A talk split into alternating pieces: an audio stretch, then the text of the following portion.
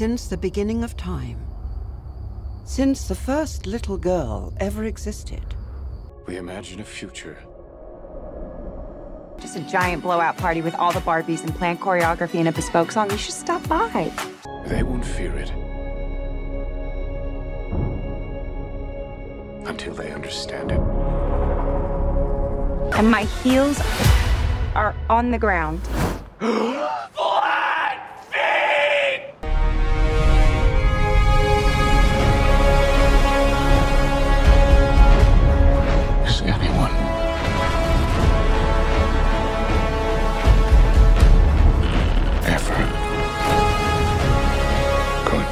truth? You have to want to know, okay? What do I have to do? You have to go to the real world. Als ich zum ersten Mal von Barbenheimer hörte, musste ich gleich an Mary Shelleys Frankenstein denken. Die Geschichte eines Monsters, zusammengesetzt aus vielen Teilen, die nicht so recht zusammenpassen wollen und aus deren Kombination Furchtbares erwächst. Wer noch nicht genau weiß, worum es mir hier geht, hat vermutlich wenig Zeit im Internet verbracht.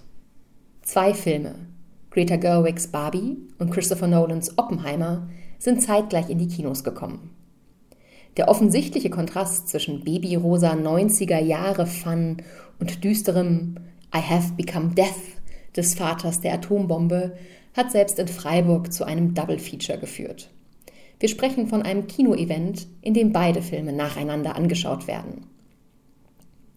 Nicht nur die Assoziation mit Frankensteins Monster hat mich davon abgehalten, mitzumachen, sondern auch die 294 Minuten Gesamtspiellänge von Barbenheimer. Denn zuerst sieht man den Film Barbie. Lockere 114 Minuten mit FSK 6 über, ja genau, die berühmteste Puppe der Welt. Die wunderbar besetzte Margot Robbie spielt die stereotype blonde Version, die mit anderen Ausgaben ihrer selbst im perfekten Barbiland lebt. Doch so perfekt kann es natürlich nicht bleiben. Barbie findet sich nicht nur von Todesgedanken geplagt, sondern auch mit plötzlich flachen Füßen wieder. Um wieder in ihren Traum zurückzukehren, muss sie, gegen ihren Willen begleitet von Ken, in der realen Welt nach den Gründen ihrer Veränderung suchen. Zusammen mit einem ungleichen Mutter-Tochter-Paar geht es danach zurück ins Barbiland, wo aber plötzlich nichts mehr so ist, wie erwartet. Denn nachdem Ken das Patriarchat kennengelernt hat, ist eine feministische Intervention nötig, um Barbiland zu retten. Der Film ist ohne Frage spaßig und Ryan Gosling bringt in jeder Szene die richtige Kenergy. Es gibt fantastische kleine Details und Episoden und Nostalgikerinnen werden voll auf ihre Kosten kommen. Allerdings hatte ich auch den Eindruck, dass dieser Film von Greta Gerwig zu viel möchte. Die Regisseurin dreht einen feministischen Film, eine Heldinnengeschichte des Produktes Barbie, eine klassische Familiengeschichte und nebenbei dreht sie auch immer wieder wahnsinnig unterhaltsam absurd ab. Ein wenig abgespeckter, ein wenig respektloser, ein bisschen weniger amerikanisch hätte es mir hervorragend gefallen. So ist Barbie sehenswert, kommt aber nicht zu einem 100% kohärenten Film zusammen.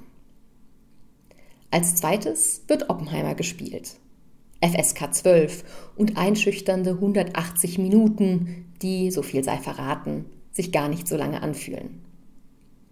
Im Fokus steht J. Robert Oppenheimer, der Vater der Atombombe. Christopher Nolan erzählt den Film für seine Verhältnisse geradezu geradlinig.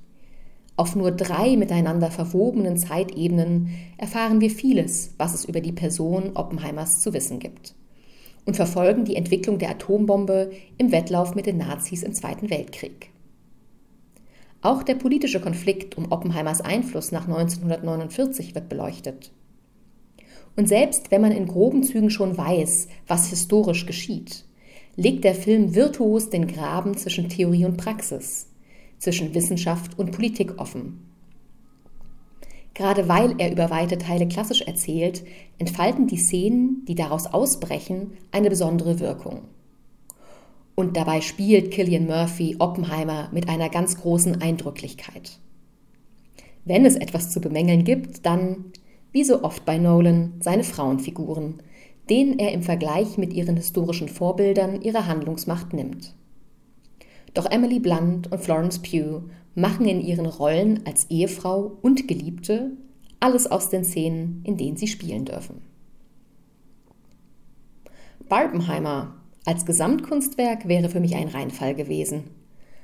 Außer der zeitlichen Koinzidenz gibt es wahrlich keinen Grund, Barbie und Oppenheimer zusammenzusehen. Aber jeder für sich machen mich die beiden Filme ein bisschen glücklich. Endlich wieder zwei sehenswerte Filme im Kino, die zu keinem größeren Universum gehören und weder der dritte noch der 17. Teil einer Reihe sind. Am Ende lasse ich euch mit zwei Empfehlungen zurück. Die große ist, sich Oppenheimer auf der richtig großen Leinwand anzuschauen. Und die kleine, sich Ryan Goslings Gesangseinlagen und die Entdeckung des Patriarchats auch nicht vollkommen entgehen zu lassen.